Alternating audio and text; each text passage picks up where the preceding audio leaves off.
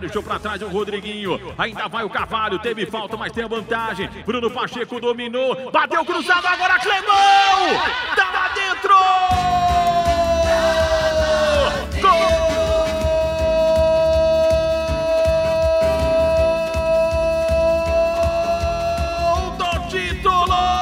Yuri César, Yuri chega, domina, mãos para trás do Fabio para evitar qualquer toque, vai até a linha de fundo, lá vem cruzamento, na trave, olha o gol! Gol!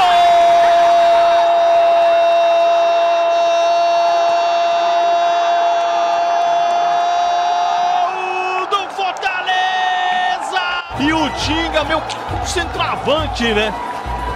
Vestiu a camisa do centroavante para estar tá no lugar certo, na hora exata. E um toque só e estufar a rede de Fernando Praz. O ano de 2020 foi inimaginável para muitas pessoas, aliás, para todo mundo. Mudou as nossas rotinas, mudou a forma da gente se relacionar com as pessoas e mudou, claro, o mundo do esporte. Não só do futebol, de todas as modalidades. Teve, por exemplo, Olimpíada adiada, jogo de futebol sem público, enfim, para Ceará, Fortaleza, Ferroviário, Floresta e os demais clubes cearenses não foi diferente. Uma nova etapa a ser cumprida, novos desafios. E hoje a gente vem aqui no nosso podcast CE na Rede para fazer uma espécie de retrospectiva de 2020, falar o que deu certo e o que deu errado para os clubes cearenses. Eu sou Thaís Jorge, do GE. Globo, e hoje estou aqui com Beatriz Carvalho, do GE. Globo, Luciano Rodrigues, também do nosso portal, e o Marcos Montenegro, do Globo Esporte. Chego aqui para dar bom dia, boa tarde, boa noite para vocês, porque hoje vai ter muito papo para a gente conversar. Tudo bom, gente? Fala, Thaís. Fala, galera que está ouvindo a gente. Então, tem realmente muito papo. A nossa retrospectiva especial aí do Céu Rede. E claro, sempre um prazer imenso estar aqui. Oi, Thaís. Oi, Bia. Olá para todo mundo que está nos ouvindo mais uma vez. Prazer estar aqui no Cia na Rede para fazer essa retrospectiva. De fato, foi um ano muito triste por conta da pandemia, né? Mas essa pandemia gerou diversas consequências que com certeza vão ficar para a história também no esporte. E talvez quando a gente estiver contando para os nossos filhos, os nossos netos, eles vão dizer: Meu Deus, isso aconteceu mesmo. A gente viveu para testemunhar e vamos relembrar um pouco desse ano, né? Esportivo diferente. É isso aí, olá galera, Bia, Marcos, Thaís, público que está nos ouvindo. Realmente foi um ano totalmente atípico, que vai deixar muitas lições para a gente e que, acima de tudo, a gente precisa trazer as lições, os ensinamentos, a nossa reinvenção, né? Ao longo desses 12 meses, que mais pareceram 24 dois anos. E é isso. Fica com a gente que tem muita coisa boa. Olha só, é, a gente faz hoje um CE na rede do jeito que eu queria há muito tempo, que é um CE na rede com participação de torcedores. A gente pediu interação, né? A gente fez interação no Instagram, no Twitter, e foi muita resposta legal. Basicamente, eu perguntei: o que é que não poderia faltar no CE na rede, na retrospectiva, e qual momento mais marcou os torcedores. Então, é, dia 15 de março de 2020, o momento em que a gente teve o primeiro jogo sem público aqui no estado do Ceará. Foi no mesmo estádio, mas numa atmosfera completamente diferente. Jogo de portões fechados por conta do risco do coronavírus. E a turma em campo se cumprimentou desse jeito, com o cotovelo. Apertar a mão, não, dá uma segurada.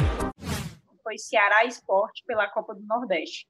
Mas antes disso, teve muita, muita coisa. A exemplo da, da estreia do Fortaleza na Sul-Americana. É, uma espécie de invasão na Argentina de torcedores do Fortaleza um momento único. A gente viu, por exemplo, ídolos do clube viajando também, torcedores viajando junto com a torcida, algo que hoje a gente não pode mais né, é, tá vivendo, aquela aglomeração toda.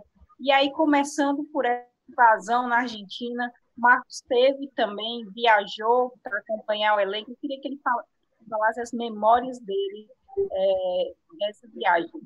Thaís, desde a classificação do Fortaleza no passado, né, com aquela despedida do time da temporada no jogo aqui no Castelão contra o Bahia, até o embarque do time aqui em Fortaleza para a Argentina para enfrentar lá o Independente, foi uma energia incrível, né? Impressionante como a torcida estava eufórica, estava aproveitando cada minuto desse momento. Alguns torcedores puderam estar dentro do avião que levou os jogadores, a comissão técnica, o Rogério Ceni para a Argentina e a gente foi junto também nesse avião. Então foi uma energia assim que é, o torcedor jamais vai esquecer e a gente como imprensa que trabalhou também não vai esquecer por tudo que testemunhou, que a gente viu, que a gente nunca tinha visto, né? Um jogo do futebol cearense fora do país. Isso nunca tinha acontecido em mais de 100 anos de história. Por exemplo, pegando só Fortaleza e Ceará, histórias de Clássico Rei. A gente nunca tinha é, presenciado algum deles fora do país, jogando contra, ainda mais contra o maior das Américas, que é o Independiente, né? Então, chegando lá na Argentina, se confirmou toda a expectativa de festa que a torcida faria por lá, de recepção que o time do Fortaleza teria na Argentina, impressionante. No hotel era sempre uma festa em frente, é, o time fez até treino secreto e tudo, mas a qualquer lugar que você fosse na Argentina, por volta ali de Avejaneira, obviamente, perto do hotel, tinha torcedor, tinha é, torcedores desconhecidos fazendo amizade com outros, outros que tinham chegado há muito tempo, outros que estavam esperando chegar em cima do jogo, fazendo todo o esforço possível para estar lá. E a gente viu lá na Argentina não só gente de Fortaleza, como gente do Pará, de Salvador, torcedores do Fortaleza que tiveram a oportunidade de reencontrar o time, não na capital, e sim em outro país, uma coisa um tanto quanto curiosa. E aí, quando chegou a hora do jogo lá, é, o Fortaleza fez o que fez, um belíssimo jogo, dando muito trabalho, perdendo gols impressionantes. Aquele do Romarinho vai ser difícil de esquecer, né? Que a torcida ficou muito na bronca. Mas eu acho que pela atuação do Fortaleza lá, o torcedor não trouxe nem um pouco de decepção para o jogo da volta em Fortaleza. E o Ceni até falou na coletiva, né? Não esqueça que ele falou na coletiva lá na Argentina, para os jornalistas de lá também, tudo assim. A gente vai para dentro deles lá no Castelão como fomos aqui, né? Apesar da derrota, apesar da desvantagem, o time estava super vivo. Quando foi na volta, teve toda aquela emoção, aquela euforia mais uma vez, torcedor lotando o estádio. Como a gente faria falta desse torcedor no estádio, né? Aconteceu que o Fortaleza estava se classificando até o fim, e aí eu recorro ao Rogério Ceni mais uma vez. Aos 47 se ganha, ele falou, né?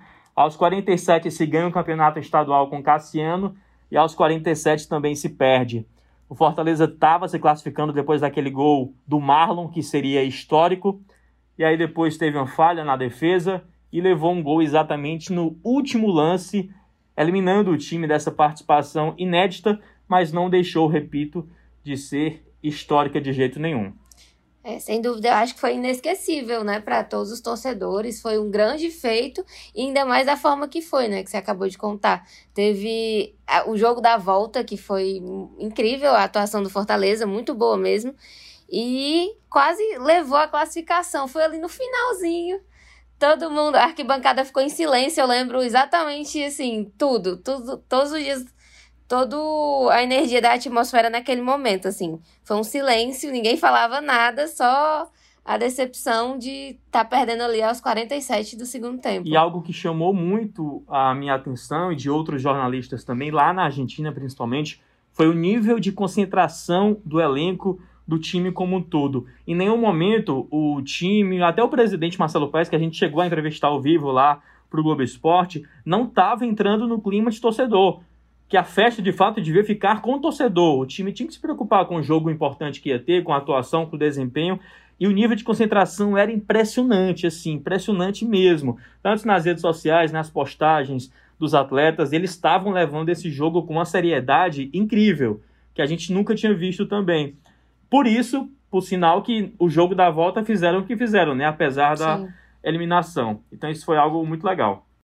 E deixando claro, gente, aqui só colocando um ponto, que nas redes sociais, o presidente da Comebol, Alejandro Domingues, ele, entre as mudanças do formato da Sul-Americana para para a temporada 2021, ele cita a eliminação do Fortaleza como sendo injusta por causa do formato do regulamento do gol fora de casa. Como todo mundo sabe, a Sul-Americana, a partir do ano que vem, vai ter fase de grupos, vai se semelhar muito com a Libertadores. Ou seja, a participação do Fortaleza foi emblemática e também deixa um legado aí de mudança de formato, segundo o presidente da Comembol, claro. E esse é um assunto importante que lá nas redes sociais foi tipo assim um dos mais pedidos, né? E aí eu vou citar aqui os torcedores, agradecer o Zeca Lemos, o André F, o Renato Arruda, é, o Ronaldo Veloso, foram alguns dos torcedores que pediram para a gente falar do Fortaleza na Sul-Americana, foi algo que marcou os torcedores, marcou também a nossa cobertura jornalística, e é, parece meio surreal a gente pensar que essa aglomeração foi ainda em 2020, porque, como eu falei, logo depois, em março, a gente teve os jogos com portões fechados, né? É, e foi um momento também, pessoal, que o, Ceará é, viveu uma reviravolta, né? Porque o Ceará apresentou um novo técnico, Guto Ferreira, justamente na parada pandemia. Boa tarde a todos, em especial ao torcedor do Ceará, a vocês da imprensa, que hoje nós estamos tendo o primeiro contato. Eu acho que todo mundo está tá sofrendo um pouco, né? E a gente não, não é diferente você está alijado de fazer o que você mais gosta, que é, é desempenhar a sua profissão, né? mas é por um bem maior. Né? A gente tem como benefício estar tá podendo conviver diariamente com, com os, a família, com os filhos, com, com a esposa. É, é algo que a gente fica pensando, ok, começou a dar treinos de forma online, né? Você pensar que o futebol chegou nesse ponto, nesse aspecto, mas o que a gente vê hoje, né, para a gente pulando para o futuro, uhul, estamos indo para frente, é que o Guto Ferreira deu tão certo, tão certo, que em agosto o Ceará conquistou o bicampeonato da Copa do Nordeste. O grande diferencial era a gana, é, era a vontade de se fazer história, como hoje a gente vem conseguindo fazer através desse título invicto, desse bicampeonato invicto. Porque ganhar um campeonato invicto, uma Copa do Nordeste, talvez algum outro clube possa ter ganho.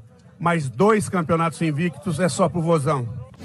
Esse foi um assunto que foi muito, muito, muito pedido. Henrique Oliveira, é, Diogo Feitosa, Vitor Câmara, Érica Marinho, Camila Magalhães, várias pessoas que falaram é, do Ceará, campeão da Copa do Nordeste. E aí eu te pergunto, Bia, é, o que é que deu tão certo com o Guto Ferreira, que vem dando, e hoje a gente vê que Sul-Americana já é, é super possível para o Ceará, né? Pois é, Thaís. Ontem, inclusive, eu estava comentando com o Luciano. Faz tanto tempo, né? Foi lá em março, no início do, do ano. Lembro que é, o Enderson pediu para sair na época que estava ali tendo uma proposta do Cruzeiro. Na mesma madrugada, o Fortaleza, o Ceará, desculpa, já anunciou o Guto Ferreira e foi tudo assim muito rápido. A apresentação do Guto foi online, tudo foi online. E a gente pensava, nossa, como deve ser estranho ter um novo técnico, não conhecer o estilo de jogo do técnico ainda e ter que trabalhar olhando para a tela, né? Deve ser muito esquisito. E eu lembro que no início a gente falava muito com outros jogadores, como o Charles, que já tinha trabalhado com ele também. É, e ele falava sobre o estilo de jogo do Guto, que achava que ia se encaixar muito bem, porque lá no esporte ele fazia assim, era uma coisa mais reativa, enfim. E quando é, o Ceará conseguiu voltar a treinar depois de quase set, mais de 70 dias, né, sem, sem se reunir, é, o Guto conseguiu realmente colocar a cara dele. Eu acho que esse tempo foi de muito estudo. É, ele aproveitou bem esse período em que ele não podia ter, ter a equipe consigo ali é, e conseguiu é, implementar muito rápido um DNA Guto no Ceará, que acabou funcionando muito bem na Copa do Nordeste, que foi o primeiro grande teste do time na temporada, né? Com o Guto, no caso. E aí era um time mais reativo, era ainda uma fase de testes e deu sorte também de encaixar bem algumas peças ali, né? Como o Fernando Sobral, que acabou crescendo muito, com o Guto. É, conseguiu também encaixar o Kleber também, que chegou na pandemia, vale lembrar. Ele começou a treinar com o Ceará é, durante o período em que não estava tendo competições ainda. Então, foi uma sucessão de fatores que deram certo ali. E com isso, assim, ele já tinha o esquema Guto e agora foi, foi aprimorando durante a Série A. No início, inclusive, sofreu um pouquinho, porque o time da Copa do Nordeste é, teve alguns problemas ali, né? O Vina sofreu lesão no final, não conseguiu iniciar o, a Série A, o Campeonato Brasileiro, junto com o Ceará, acabou voltando só depois. É, perdeu ali o Klaus também, que era um dos titulares. William Oliveira. O William Oliveira, é, que ainda tá voltando. E, mas também ganhou algumas peças, né? Teve, ganhou aí o Viseu, mas que também pouco atuou, só marcou um gol e agora tá voltando também. E eu acho que o diferencial do Guto é que ele tem uma base muito forte, assim, né? Que apesar de ele perder, perder peças importantes durante o campeonato, ter algumas mudanças, é, ele não mudou a identidade por completo. Ele não, ele tenta ali é, ser regular. Mesmo quando o time teve perdas muito importantes, ele conseguiu é, manter pelo menos ali o empate ou perder quando poderia perder. E o, o, assim, eu acho que o grande tchan, digamos assim, do Ceará na Série A foi realmente organizar o ataque. Eu acho que isso fez muita diferença para o vovô na competição, porque, é, enfim, antes a defesa estava ali bem postada, a gente já tinha uma defesa organizada em 2019 também. Mas agora a gente tem também um time que faz gol, um time que, apesar de reativo muitas vezes, também é, trabalha a bola ali pelo meio. Tem, claro, o Vina que faz muita diferença, mas também faz gol, né, Marcos? É, eu acho que o, o, é legal a gente até lembrar uma entrevista que a gente fez com o Robson aqui no podcast, Robson de Castro, presidente do Ceará, que a gente perguntava sobre o estilo Guto de trabalhar, né?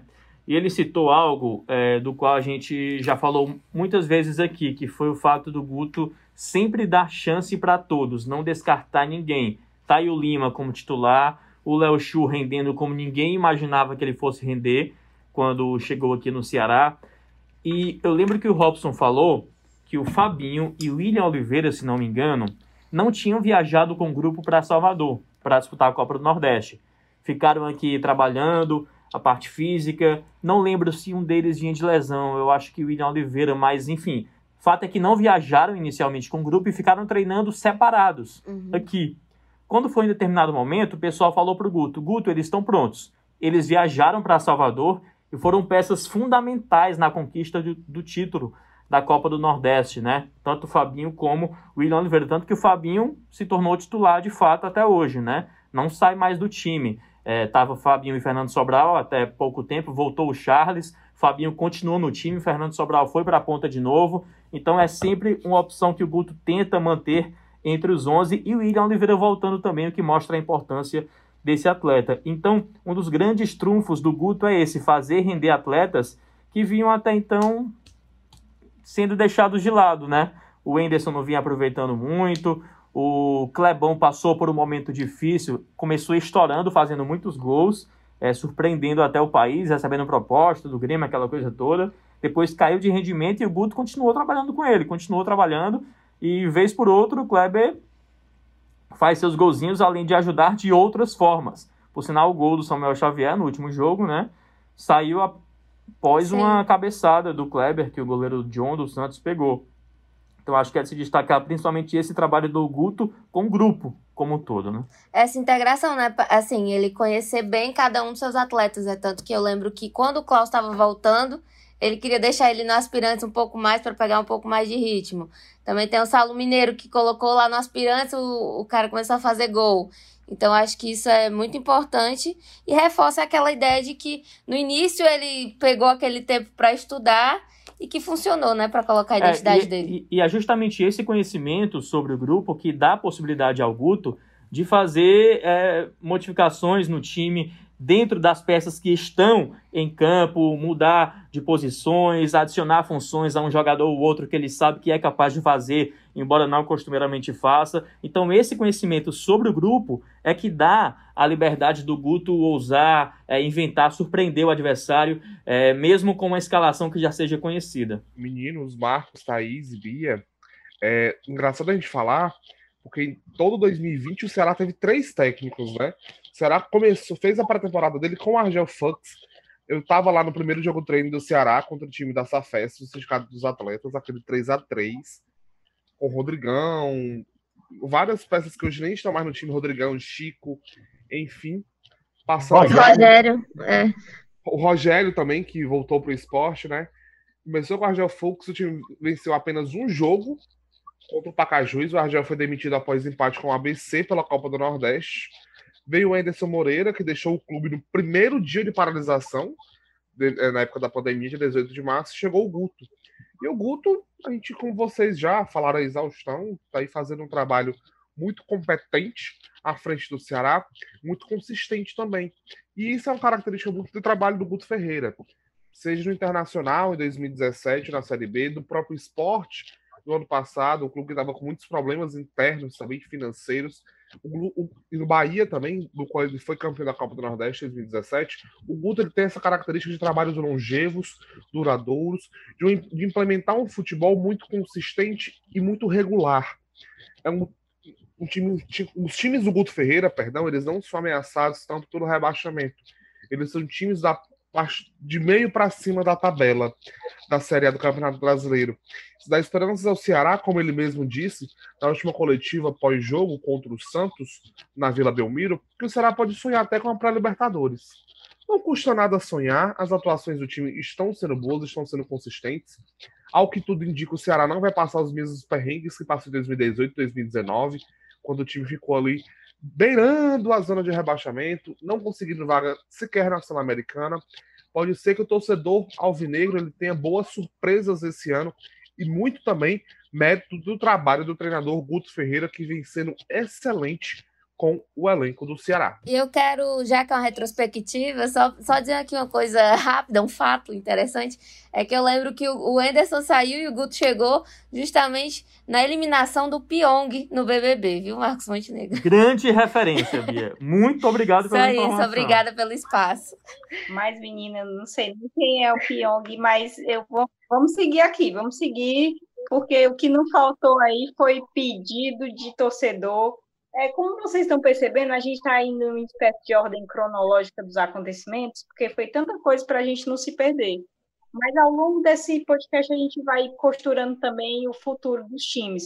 E eu digo isso porque o Ceará aprovou para 2021 um orçamento de 151,9 milhões de reais é, é, um orçamento que hoje só é possível, né, gente? Porque o, o Ceará faz um grande campeonato, já está contando, né, com uma possível classificação para a Sul-Americana. É claro que dentro desse orçamento também vai depender da liberação de torcida, né, no próximo ano. Então, vamos torcer aí que essa vacina venha, que tudo dê certo para a gente. Está difícil, mas vai acontecer. É, e a Érica Maria pediu para fazer um comparativo dos times na Série A do ano passado e nessa Série A. Eu vou começar pelo Ceará, porque a gente está, óbvio, falando do Ceará. Então, é incrível. Se ano passado o Ceará aquele sufoco na Série A do Campeonato Brasileiro, né? Cai, não cai. Esse ano respira muito mais aliviado, é, com sete pontos a mais na 27ª rodada o que chama mais a atenção é o número de gols marcados, né? Ano passado, 27 gols, esse ano, 38 gols. Sofreu ano passado 29 gols e esse ano 37 gols. Então, eu estou trazendo esses números mesmo só para a gente consolidar isso que a gente está falando do Guto Ferreira. É, não, não não foi um técnico que começou ali aquele trabalho pessoalmente, mas que acabou dando muito certo no Ceará. Se o Ceará conquistou o bicampeonato da Copa do Nordeste, o Fortaleza, em outubro de 2020, outubro, inimaginável, venceu o título carense, justamente contra o Ceará. É, foram atuações cirúrgicas, né, com destaque para o lateral direito Tinga, E logo depois teve aquela saída do Ceni. Achei aquela, aquela entrevista do Ceni uma coisa meio nebulosa, né? Tenho muito medo de sair, nunca mais ver a torcida aqui no estádio. Ele falou isso. E eu lamento muito, né, não ter, não comemorar um título com a torcida aqui dentro. E assim, uma das coisas que eu mais tenho receio, mais tenho, fico com medo, é de não conseguir me despedir disso aqui com, com a casa cheia. Porque para mim seria uma, uma tristeza muito grande, porque eu vivi tanta coisa boa com a casa cheia, né?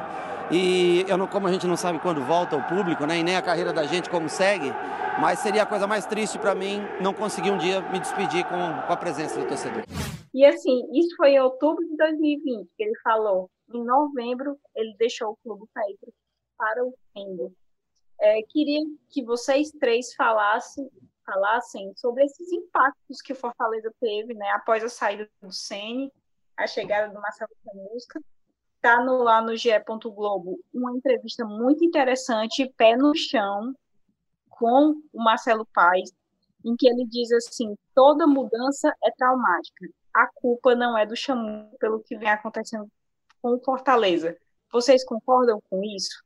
O que é que vocês têm de memória dessa virada do Fortaleza entre título cearense, saída do centro, chegada do Chamusco, enfim?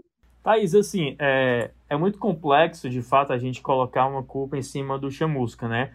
A gente, até o jogo anterior ao Flamengo, né, nos sete jogos anteriores ao Flamengo que o Chamusca fez com Fortaleza, algumas vezes o time foi bem, não ganhou, é, outra vez foi relativamente bem e ganhou, outras vezes foi mal e perdeu mesmo.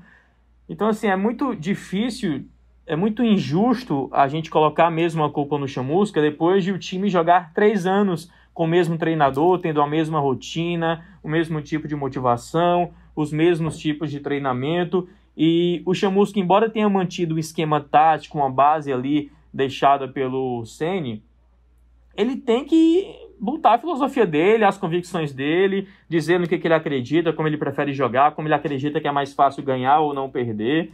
Então tem sim uma mudança, e essa mudança é muito brusca por conta é, do maior tempo que o Ceni passou no Fortaleza. Eu lembro que ano passado o Fortaleza também teve seu momento difícil, é, também por conta da saída do Ceni, aquele período com o Zé Ricardo. É, mas foi justamente nessa altura do campeonato, mais ou menos, talvez uma ou duas rodadas atrás até, com relação ao ano passado, que o time começou a crescer de rendimento, né? O Ceni voltou, é, teve aquele jogo contra o Botafogo que foi na segunda-feira, o Ceni chegou no domingo, na segunda Sim. o time já foi e fez um jogaço contra o Botafogo, parecia outra equipe. Ele chegou e treinou já a equipe, né? Chegou, treinou no domingo e segunda venceu o Botafogo por 1 a 0 foi incrível aquele jogo. Então é só para dizer que assim, ano passado também teve um momento difícil e com outro treinador. Esse outro treinador tentou mudar o time de uma forma drástica, não deu certo. Esse ano chegou um outro treinador também mais ou menos na mesma altura, ele não mudou de forma drástica e também teve a queda de rendimento. É só para citar como, independentemente de mudar ou não, vai sim ter uma, uma quebra na rotina. Eu acho que temos que ter sim um pouco de paciência. Eu já critiquei publicamente o Chamusca em alguns jogos pelas modificações que ele fez, é, por alguma, a, a, alguma escalação que ele tenha é, colocado inicialmente, mas assim, a culpa não. A, eu acho que o que menos tem culpa é ele, na verdade. E eu tava vendo os bastidores do Fortaleza no jogo contra o Flamengo. O Paulão, que é o capitão da equipe, falou algo muito interessante. É, a gente teve nesse jogo que a gente não teve nos outros, que foi a entrega que a gente tinha antes. Uhum. Isso aqui é entrega de família, aquela coisa toda motivadora, né? E de fato, o que eu mais sentia falta nesses jogos do Fortaleza, depois da saída do Ceni, era a entrega, era a alma que o time tinha, a organização. Pode treinar a semana inteira de um jeito e em campo ser de outro, porque os atletas não estão motivados, estão com algum problema, não estão com a cabeça focada. Então, acho que a partir desse jogo contra o Flamengo pode ser um divisor de águas para a equipe voltar a ter aquela gana, aquela vontade mesmo de surpreender e fazer bonito como fez em muitos outros jogos. E eu lembro que a saída do Ceni foi num período muito difícil, né? Teve a difícil no sentido de muitas decisões. Teve a final do Campeonato Cearense, aí depois tinha a disputa da Copa do Brasil com o São Paulo, que era aquele jogo que o Fortaleza estava colocando muita expectativa, o próprio Ceni estava falando, é isso, vamos se sacrificar essa semana para na próxima sorrir, enfim, esse discurso e acabou perdendo e aí depois acabou perdendo também o técnico, que era uma grande força de motivação, isso que o Marcos estava falando. E eu estava relembrando aqui alguns jogos do Fortaleza, é, eu lembrei do, do jogo contra o Atlético Mineiro, que foi aqui na Arena Castelão, é, e assim, era outro, outra energia, né? O time com um a menos, correndo atrás, tentando vencer. E era o líder, o Galo, né? Exatamente, contra o líder, o Galo. Então não tinha nada de esse time é superior a mim. E foi uma coisa que a gente realmente viu perder muito depois da saída do Ceni, né? Foi um jogo contra o Bahia mais de, de vamos tentar aqui se reerguer depois desse baque.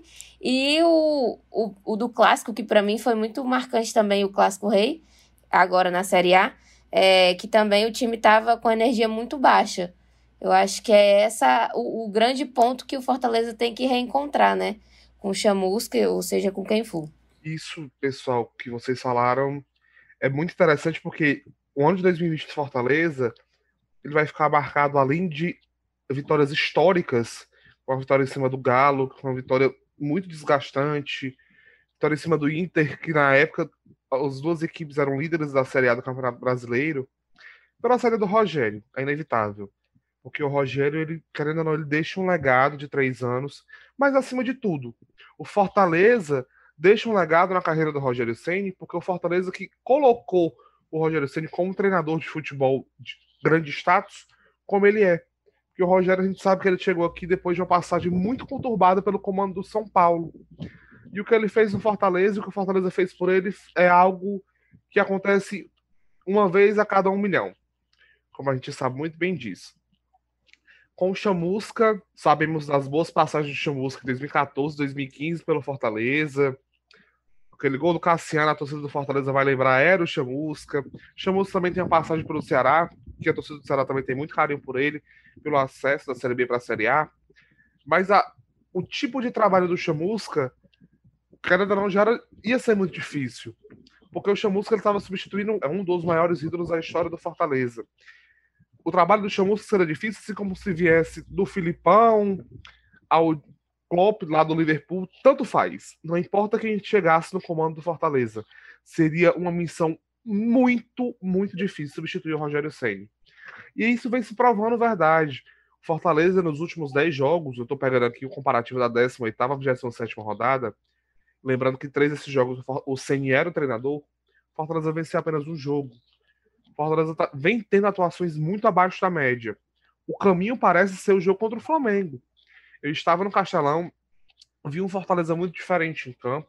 O Fortaleza que se tivesse vencido não teria sido o resultado é, que, que não refletisse o placar do o, o andamento do jogo, muito pelo contrário, foi um Fortaleza que jogou bastante, baseado num modelo tático. Você estava jogando contra o Flamengo do seu próprio ex-treinador, do Rogério Ceni, que, que conhece tão bem os jogadores do Fortaleza.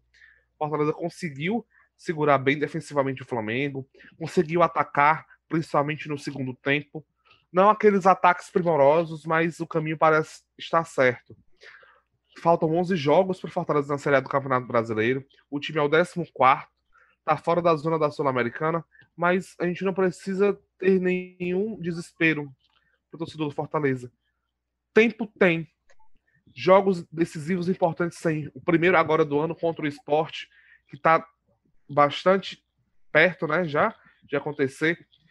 Um confronto direto contra o rebaixamento e que pode ser decisivo para os planos do Fortaleza. E também vou deixar aqui um conselho que eu acho que vale para o Chamusca, para a torcida também. A chave para a mudança também passa pela, pela retomada das vitórias na Arena Castelão. A última vitória do Fortaleza jogando em casa como mandante foi no dia 21 de outubro de 2020. Contra quem? Contra o Ceará, na final do Campeonato Cearense. Desde então, o Fortaleza só empata ou perde em casa já faz quase três meses, mais de dois meses, aliás, né? E também vale a gente resgatar outras coisas, né, Luciano? Como o início do Ceni aqui no Fortaleza. O Ceni chegou em 2018 perdendo o campeonato estadual para o Ceará. Foi muito criticado, foi chamado de burro. Tanto é que ele na entrevista. Ceará de Marcelo Chamusca, né? Deixando claro que era o Ceará de Marcelo Chamusca. Não é isso? Pois é, e o Ceni foi chamado de burro ao perder o estadual para o Ceará. E depois ele falou na coletiva: ah, quando eu ganhar, vão me chamar de inteligente. Foi o que aconteceu. Depois, depois chamaram inteligente, inteligente. Então, início do Ceni, até o início do Ceni, também foi muito difícil na temporada de 2018.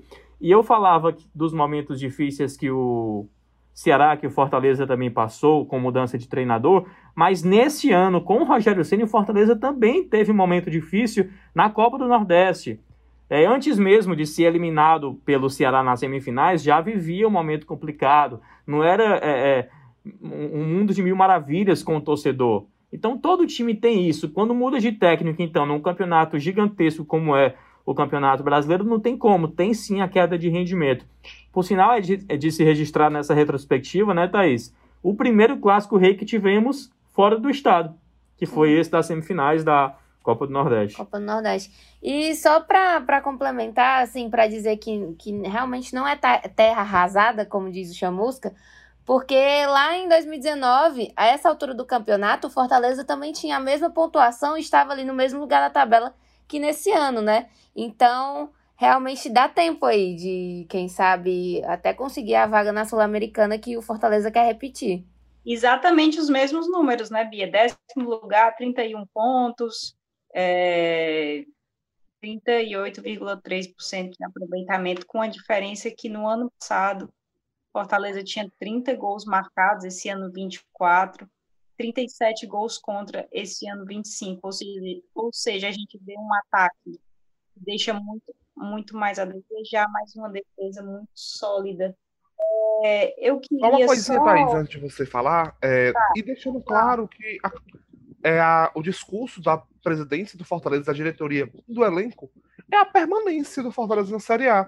A gente sabe o quanto é difícil para os nossos clubes ficarem na Série A ano após ano. O Fortaleza ele não fica na Série A há três anos há muito tempo, há mais de 20 anos. Isso não acontece. O discurso é de permanência, ou seja, se o Fortaleza terminar o campeonato na 16ª posição, o elenco e a diretoria já, vai já vão comemorar bastante, porque esse é o planejamento para 2020. Thaís, aí eu já não sei se eu já posso até entrar nessa questão de orçamento, que o Fortaleza para 2020. Para 2021, né? Isso, para 2021, 21. perdão. Para 2021, o Fortaleza também terá orçamento recorde. Serão 113 milhões de reais previstos de receita. E nisso inclui Série A do Campeonato Brasileiro, deixando bem claro, o Fortaleza não está contando com rebaixamento, e sim com a permanência.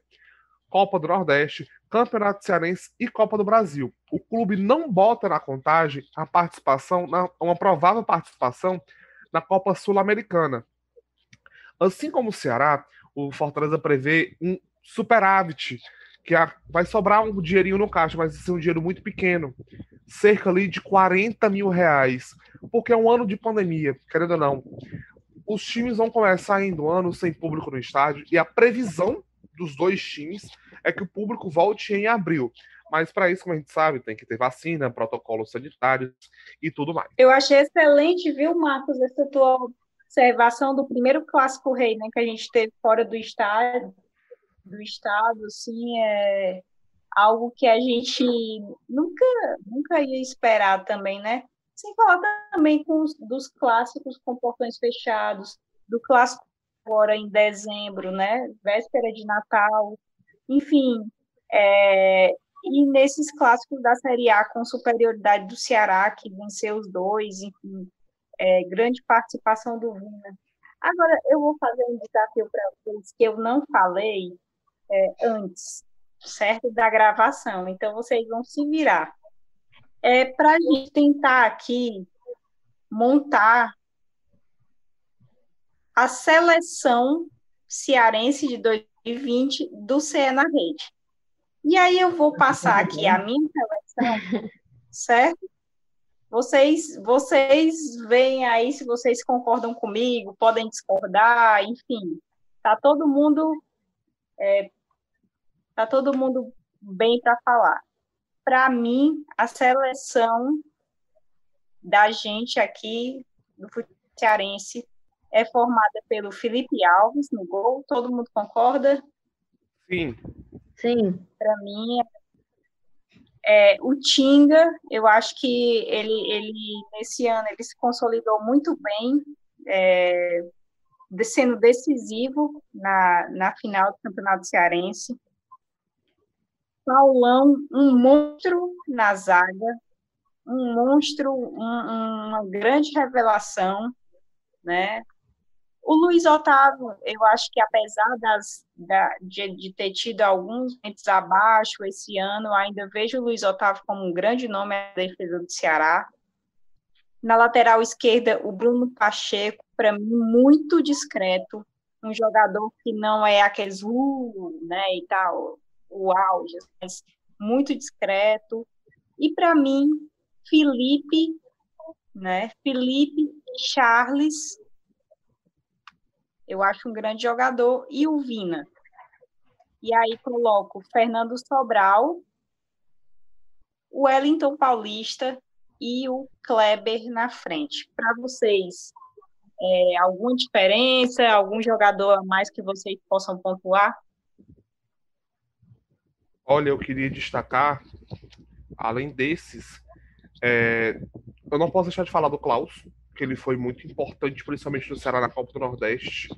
Ele foi o autor do gol da semifinal contra o Fortaleza e colocou o time na final. É um zagueiro, é um zagueiro, como a gente sabe, que não é o titular direto no Ceará, mas sempre que entra faz boas partidas. É um zagueiro que dá muita consistência. Além do Thiago Panhussá, que é o titular ao lado do Luiz Otávio, e que também dá muita, muito volume na zaga. Bruno Pacheco, como você disse, ele é muito discreto, mas ele também é um lateral que vem se destacando muito, principalmente nessa, nessa reta final de Campeonato Brasileiro de 2020. É um jogador que vem faz, fazendo boas partidas, dando os bons passes, articulando muito bem as jogadas, fazendo dobradinha muito boa ali na ponta esquerda e dando bons passes, inclusive, para o Vina, né? Como a gente sabe, é um elemento surpresa do Ceará que aparece chegando na área para mandar a bola para o gol. Felipe como sabemos, é o camisa 5 do Fortaleza e é um dos melhores volantes em atividade do futebol cearense. Felipe, as transições dele da defesa para o ataque são muito primorosas. Ele pensa bem o jogo, apesar dele ser apenas um volante, não meia. Sem falar no Charles, que para mim, ao lado do Vina, são as duas melhores contratações do Ceará. O Elton Paulista fez o centésimo gol dele em Campeonatos Brasileiros, é o, o, o quinto maior artilheiro, se eu não me engano, é o sexto. Vou ficar devendo aqui esse dado para vocês, não vou lembrar de cabeça. Mas continua tendo uma regularidade no Fortaleza e o Clebão, né? Além do Fernando Sobral, desculpa que eu tô me estendendo demais, gente, mas é porque tem muita gente boa para falar. Eu amo o Luciano comentando ponto a ponto. O Fernando Sobral e o Kleber, fala primeiro o Fernando Sobral. O Fernando Sobral, ele vinha um pouco encostado no Ceará e o Guto resgatou ele. Resgatou muito bem. O Fernando Sobral vem muito bem. Ele é um meia que já atua como ponta ali e vem fazendo um excelente trabalho. Além do Kleber, que ele começou a meter na Copa do Nordeste, teve uma queda de produção, mas está voltando. E ele vem também ajudando com bons passos, o Kleber. O Kleber aprimorou muito esse quesito. Falar em conta, também tem que falar do Tinga, né? Que vinha sendo muito utilizado nesse esquema. Enfim, meninos, são 11 jogadores, mas a gente sabe que tá bem mesclado, né? Aqui, a seleção do campeonato, do campeonato, do campeonato cearense, não, a seleção dos times cearenses, Ceará e Fortaleza eu acho que é bem positivo. Eu acho que é isso aí também. Se tiver que escolher os 11, eu, eu concordei com a maior é, Eu concordei com todos, na verdade, né? É, fiquei ali, quando a Thaís falou Luiz Otávio, deu uma balançada, mas acho sim que ainda é, é um dos principais nomes do Ceará, sem dúvida é uma referência na zaga, é o capitão do time, né? E é um, representa muito ali. Ele passou por maus momentos esse ano, né? Mas é, de fato é. tem muita moral, muita história e rapidamente também se recuperou. Acho que já está quase no seu nível máximo aí de atuação ou voltando pelo menos. Eu acho que uma das posições que talvez o torcedor tenha ficado mais na dúvida é, era com relação às laterais. Porque olha a direita que a gente tem na Sim. direita, pegando só os titulares de cada time. Samuel Xavier e Tinga. Escolha muito difícil, né? O Tinga, talvez pelos gols decisivos, os gols em clássico, a estrela dele, né? Uhum. Que o pessoal até brinca no próprio grupo do Fortaleza, chamam o Tinga de predestinado e tudo. E na esquerda, Bruno Melo, Bruno Pacheco, de fato, escolhas muito difíceis, né? Tanto que no estadual, no campeonato estadual, a gente fez a votação dos melhores, né? Eu acho que a menor diferença que teve de votação entre os concorrentes de uma posição foi justamente entre o Bruno Melo e o Bruno Pacheco. Mas eu concordo com a escalação do Pacheco, que para mim é o tipo de jogador assim que eu mais é, é, queria no meu time, que é o jogador que não tem muito marketing, não faz questão de aparecer demais, de falar, é, daquela boleiragem toda que é comum no futebol, que não é ruim, mas o Bruno Pacheco não é desse estilo. E além de ser muito seguro defensivamente, é, preciso, é, dá o bote na hora certa, é, tem uma entrega impressionante. Quando sobe para o ataque, ele geralmente faz alguma coisa muito importante, muito produtiva. Ele é eficiente no ataque, ele não sobe muito, mas quando sobe, ele faz a diferença, acerta um, cruz, um, um cruzamento na medida, dá um passe, faz uma tabela que desmonta o adversário. Nós temos que falar, assim, também é, outros times que, que nesse ano tiveram uma trajetória muito bacana, exemplo do Floresta, que está tendo, né, pela segunda vez consecutiva, chegando numa quarta de final da Série D, aí um adversário bem difícil, né, gente? O América de Natal, os jogos vão ser agora nesse fim de semana, a gente vai acompanhar tudo no dia 2, né, de janeiro já, de 2021. O Ferroviário, que mais uma vez vinha numa crescente na Série C, a gente pensava, é a hora que vai subir. E aí, várias questões internas, mudança da Arena Castelão para o Domingão, saída de jogador, saída de técnico, mais uma vez o Ferroviário ficou pelo caminho. Gente do céu, o que é que está faltando ao Ferrão e o, o que é que o Ferrão precisa olhar em 2021 e dizer, meu filho, não vou mais errar eu preciso desse acesso. O que é que está faltando ao Ferroviário, gente, para 2021? Thaís, eu vou só interromper tua linha de pensamento, só para fazer uma menção honrosa aqui ao Guarani de Sobral, né, que apesar de ter feito uma Série D bem lamentável, foi o campeão da primeira fase do estadual, campeão simbólico, conquistou vaga na Copa do Brasil e foi também o campeão do interior, né?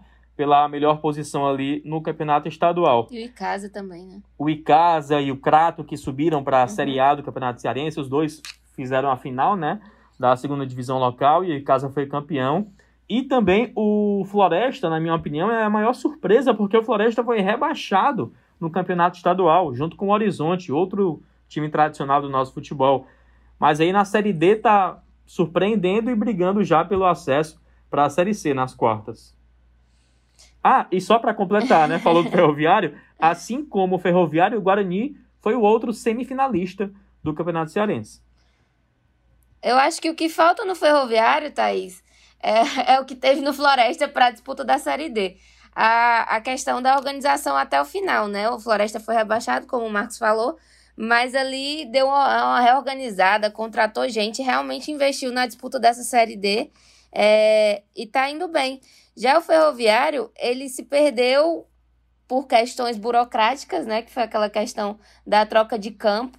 Antes ele jogava no Castelão, passou para o Domingão e aí teve uma grande confusão. Todo, todo jogo era reclamação sobre essa troca e ficou muito envolvido nisso e acabou perdendo um pouco o que tinha dentro de campo ali. Mas eu acho que também teve muito problema interno, né, Bia? Sim, Dispensa também. de jogador, problema de grupo ali. Jogador que, que queria sair, saiu assim do nada. É, Siloé, Wesley. O time chegou a dispensar os caras que eram titulares da equipe, né, por problemas internos. Aí fica difícil. Ele fala muito disso, inclusive ele fala muito disso em todas as entrevistas pós-jogo que eu pude ouvir o Marcelo Vilar. Mas aí o Ferroviário foi jogar no Domingão. E aí o time degringolou. Não empatava, perdia, tinha atuações bem ruins mesmo. A gente tem que lembrar que os jogos aconteciam sempre às três e meia da tarde. Três e meia da tarde aqui no Ceará é como matar cachorro a grito. É muito quente. É muito quente. Fora que o gramado é muito ruim do Domingão. As, as últimas vitórias do Ferroviário aconteceram quando o time voltava para a Arena Castelão. Foi contra o Remo e contra a Imperatriz. Aí, além desses problemas de mudança de gramado, de gramado não, de estádio, perdão, teve os problemas internos. A dispensa de cinco jogadores que tinham jogado, em uma semana foram dispensados cinco jogadores, como o Siloé, Wesley, Otávio, Olávio, perdão. Eles tinham atuado na mesma semana. E uma dessas dispensas, a do Wesley, foi que chamou muita atenção, porque segundo o Marcelo Vilar, ele tinha ameaçado de morte um companheiro de elenco durante o treinamento. O, treina... o jogador negou isso, disse que era uma calúnia do treinador. E hoje ele atua no time de aspirantes do Ceará, no Sub-23. O Wesley é um dos destaques, inclusive do Sub-23 do Ceará. Na reta final da Série C, o Ferroviário, que chegou a brigar pelo acesso, ficou perigando cair. Ficou ali Ferroviária, Botafogo e 13. Aí o suspiro final foi contra o Imperatriz. E o Ferroviário deu um show, venceu por 7 a 0 O que ninguém esperava foi que, na segunda-feira, depois dessa vitória imensa no final de semana em cima do Imperatriz, garantindo a permanência no ano seguinte, o Ferroviário demite Marcelo Zilar, escancar uma série de conflitos internos entre os principais patrocinadores da presidência, presidente declara que a, decisão da demissão do Marcelo Vilar veio do vice-presidente, enfim.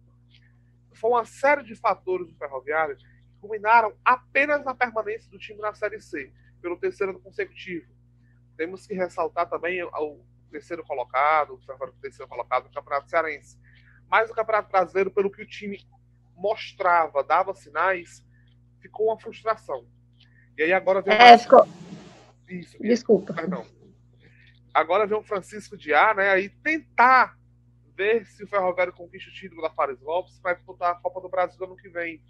Mas eu tenho certeza que o torcedor fica com aquela frustração de um time que prometia muito, entregou tão pouco. Foi uma situação bem bizarra, né? Eu lembro que, que uma das últimas coletivas do, do Vilar foi falando assim: ah, a gente é, deixou o time onde colocamos ali na Série C. E realmente não tem como dizer isso, né, gente? O, o time estava brigando por um acesso, acabou brigando para não, não cair. E acho que realmente foi um grande problema de relações internas ali no, no Ferrão, que precisam ser ajustadas para uma nova temporada se o time quiser realmente brigar por uma vaga melhor aí no Campeonato Brasileiro. Thaís, não podemos deixar de falar também, nem sei se está no seu roteiro, estou me metendo aqui, mas não podemos deixar de falar da primeira participação do Calcaia na Copa do Brasil, que foi bem legal, apesar da eliminação já logo no primeiro jogo, enfrentou o São José, lá do Rio Grande do Sul, é, foi eliminado, e o Barbalho enfrentou o Operário, né, também foi eliminado, mas fica o registro aí dessas duas participações, um time da região metropolitana e outro time lá da região do Cariri.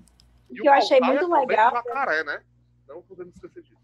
Verdade, Lu. Verdade. Então, jogadores que se destacaram justamente aí e agora estão atuando no Ceará para a gente ver como é importante também é, a gente ficar de olho nesses outros clubes que a gente tende a falar menos. Eu fiquei muito impressionada quando a gente lançou nas redes sociais, né, do Globo Esporte ser essa questão, o que, é que você não pode deixar de falar, né?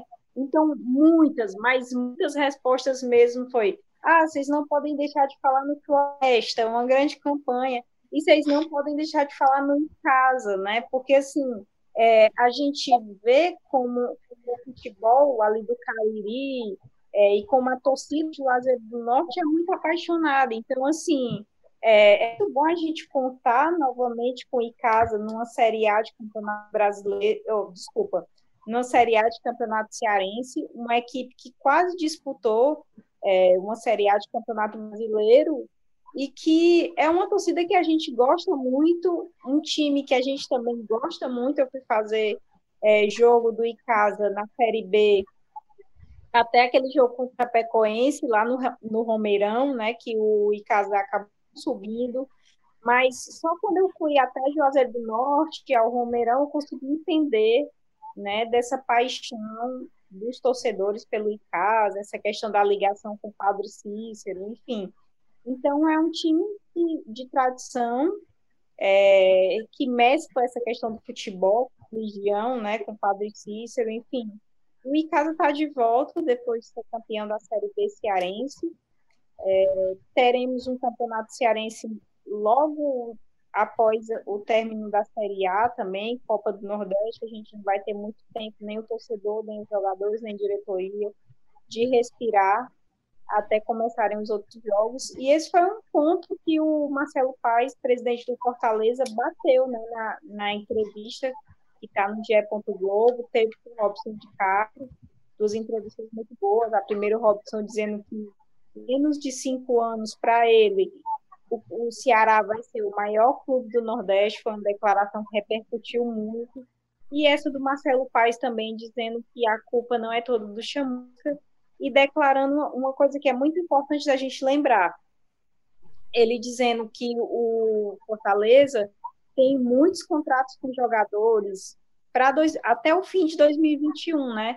Então não existe mais aquela cultura que se tinha, ou aquele hábito que se tinha, de que se desfazia um time, né?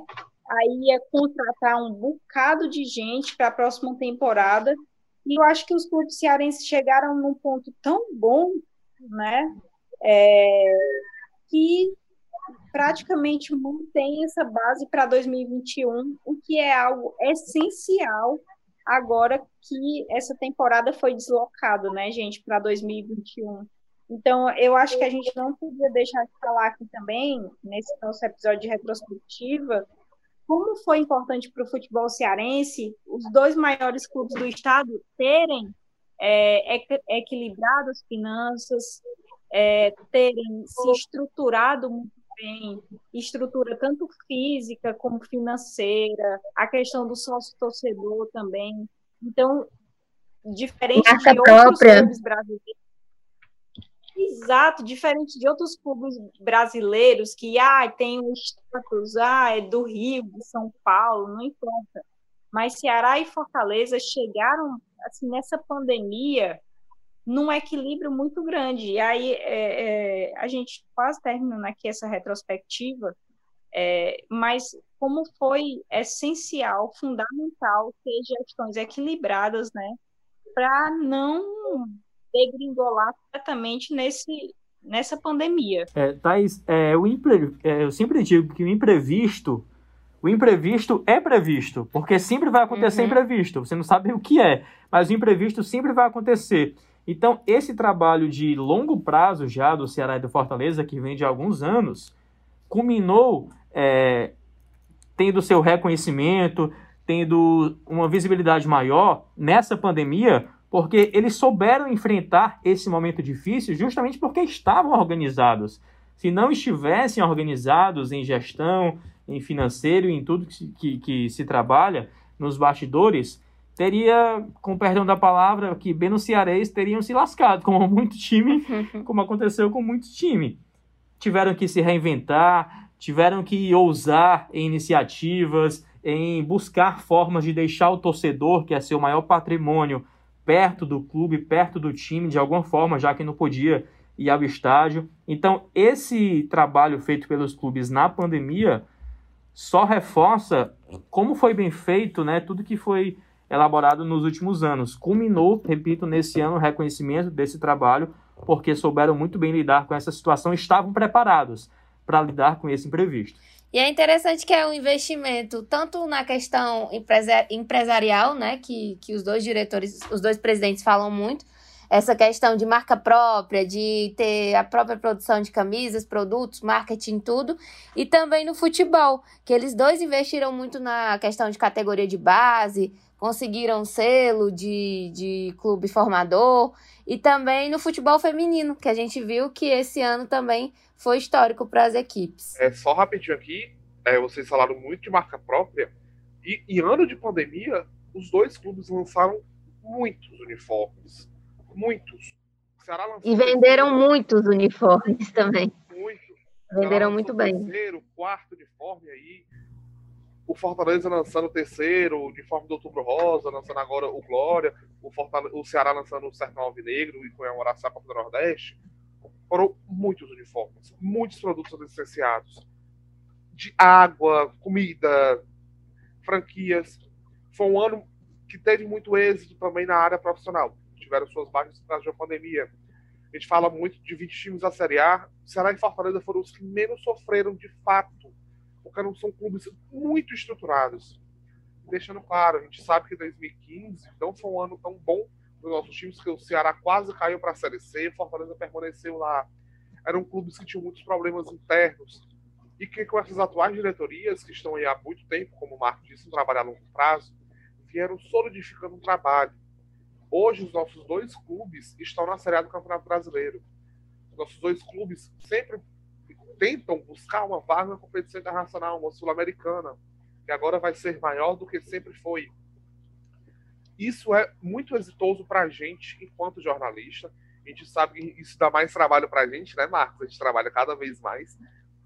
Tem os dois times bem na Série A, na Sul-Americana. Mas é muito gratificante também ver o nosso futebol cada vez mais profissionalizado.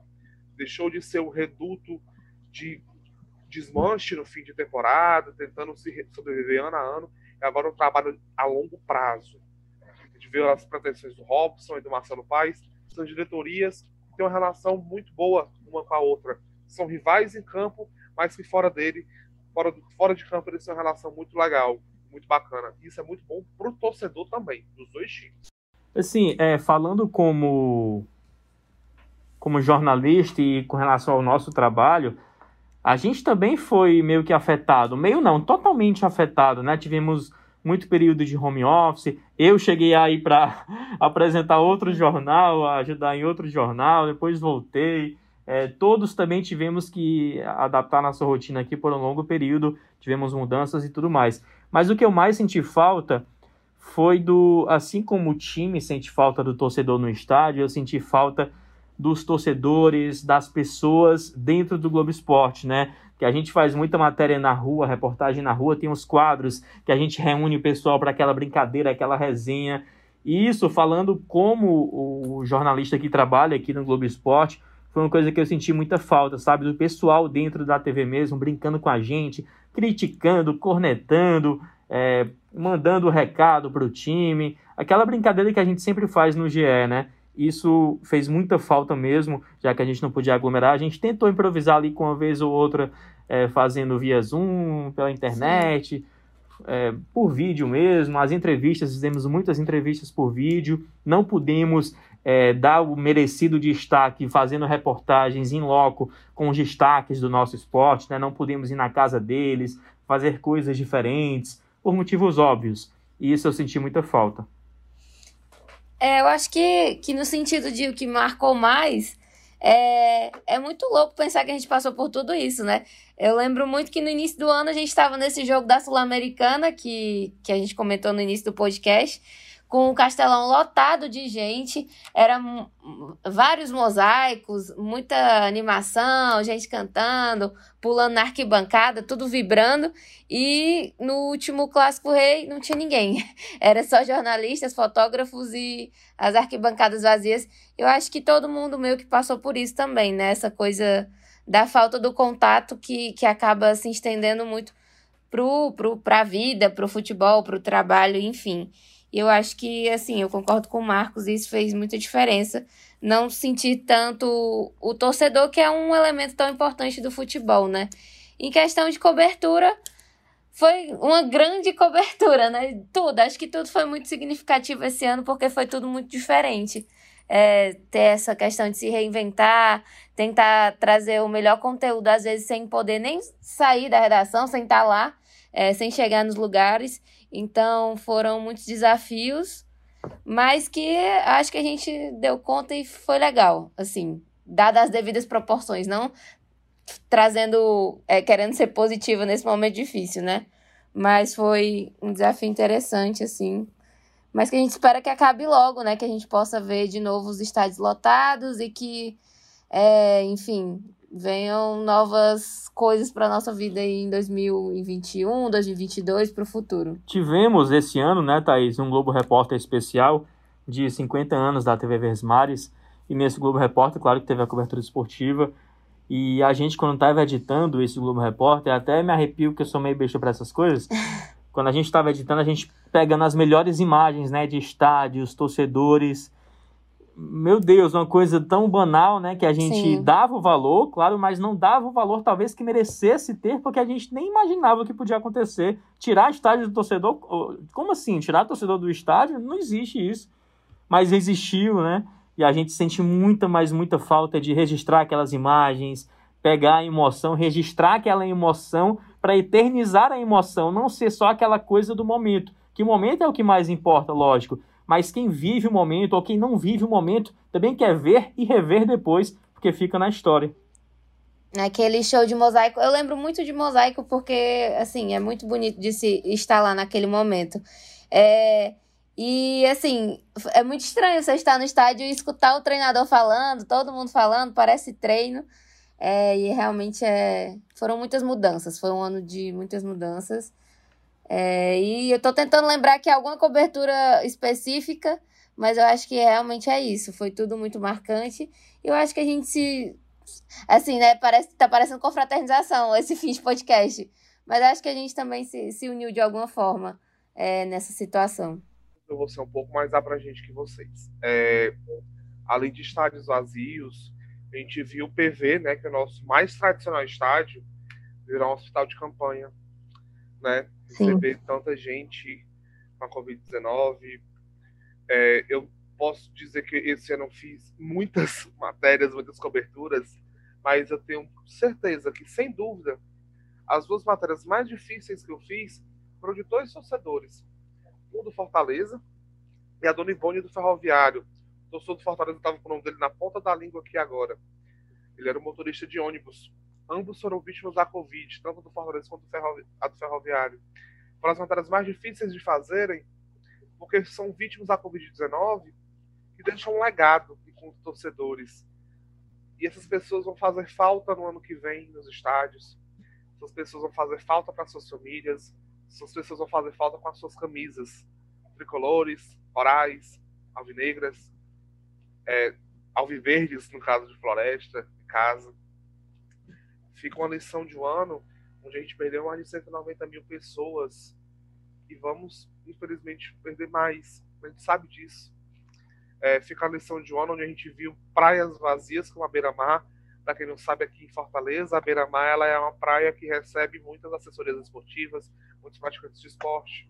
A gente viu a Beira-Mar vazia, a gente viu as quadras do CFO, que o basquete cearense, esse ano Fortaleza do basquete cearense, dava um show de público vazio. A gente conseguiu ouvir o barulho da bola no gol, nas traves, nas placas de patrocínio. A ausência da torcida, a ausência do contato, a ausência do calor humano a gente que é jornalista esportivo, a gente trabalha muito com calor humano. E esse ano ele ficou ausente. Para a gente se motivar, seja em home office, para a gente viver em constante perigo, porque querendo ou não, a gente vive em constante perigo, foi muito complicado. Ainda está sendo, não está sendo fácil trabalhar no meio de uma pandemia, é, viver no meio de uma pandemia. A gente vai atravessar isso, eu tenho certeza. Vai ficar um legado muito interessante para as futuras gerações, para as futuras pessoas que vão estar aqui gravando o na Rede, para as futuras pessoas que vão estar lendo, ouvindo, assistindo. É isso. Fica muito mais assim um desabafo da minha parte por tudo que aconteceu esse ano. Foi um ano muito difícil. E é importante para a gente. Com um caminho, uma luz. Foi um ano também de. Foi um ano também, eu acho que pra, particularmente muita cooperação, assim, eu acho que de muita você entender, de empatia, né, de tentar entender, pelo menos para quem é normal, né, quem é no, para quem é anormal não consegue ter empatia no momento desse, mas Sim. não é o, o nosso caso. É, nós somos pessoas normais, a gente é humano, a gente é, tem empatia outra, a gente quer que a vacina chegue logo, a gente quer que as pessoas voltem a felizes, enfim. É, e, e, eu queria, já que vocês falaram tudo, assim, deixar o meu grande abraço para a Raíssa, Raíssa Martins, Vinícius Palheta e o César, porque foram pessoas também que acabaram saindo ao longo do caminho, mas que ajudaram muita gente a atravessar né, esse momento também. Então, é, é uma espécie de gratidão a eles e a você também, é, por tudo que a gente passou. Enfim, é, eu acho que, que essa, essa retrospectiva a gente deixa como um documento né, para quem for depois, para tentar entender um pouco do que foi esse ano, porque só entende mesmo quem passou por ele, né? Eu cheguei até a conversar com você, né, Thaís, só para a gente encerrar, que assim, o jornalista não deve fingir que não tem sentimento. Ele tem que ter sentimento, ele tem que ter compaixão, tem que ter solidariedade ao outro, tem que tentar pelo menos entender a dor do outro, fazer esse exercício, porque por muito tempo se pregou essa ideia de que o jornalista não pode expressar suas emoções, mas ele deve expressar suas emoções porque isso é informação. Você só vai conseguir passar uma emoção se você sentir um pouco da emoção que a pessoa está sentindo. Eu não estou dizendo que a gente tem que torcer um time A ou B. Eu sempre digo que a gente torce por todos, mas ninguém acredita. A gente torce pelo bem é do futebol cearense. A gente sente muita alegria quando todos vencem. E quando um perde, a gente se sente muito triste também, porque é ruim para todo o Estado, é ruim para o torcedor e é ruim para a gente. É ruim para todo mundo. Então, esse ano, mais do que qualquer outro, mostrou que a gente é obrigado a ter sentimento, é obrigado a ter o um mínimo de compaixão pelo outro para se preocupar, para mostrar o valor das coisas, da vida. E no esporte não é diferente. A gente perdeu muitas pessoas no esporte, né? Sim. Recentemente, inclusive o Marcelo Veiga, ídolo do Ferroviário. É, infelizmente, não é uma coisa que é reversível, não dá para voltar atrás, né? É o mal dessa doença. Também perdemos a maratonista Bernadette por um outro motivo, maratonista cearense importante que 2020 levou. Mas vamos para 2021 tentando honrar todas essas pessoas, né, que se foram, que nos deixaram e construir uma história bonita de solidariedade, amor ao próximo e sobretudo união, né, nesses tempos em que se prega tanto ódio, enfim, eu acho que esse é o recado. E isso, é, quero agradecer ao Luciano, Rodrigo, Marcos Montenegro, Beatriz Carvalho, toda a equipe do GE.globo CE, do GETV, do Sistema Verdes Mar, porque foram inúmeras participações também dos nossos colegas que tiveram a ser na rede, do Bruno Palamin, que faz a edição, de todas as pessoas que fizeram a edição também, é, Bárbara Mendonça, enfim, é, um monte de gente legal também que edita, Rafael Barros, é, só através desses parceiros que a gente você é na rede no ar. E aí é me despedir mesmo, desejar um bom 2021 para todo mundo e que todo mundo fique ligado aqui no nosso CE na Rede, que vai ter muito, muito, muito episódio no próximo ano. Um beijo, pessoal. O podcast foi editado pelo Bruno Palamin, com coordenação do Rafael e a gerência de André Amaral. Um grande abraço.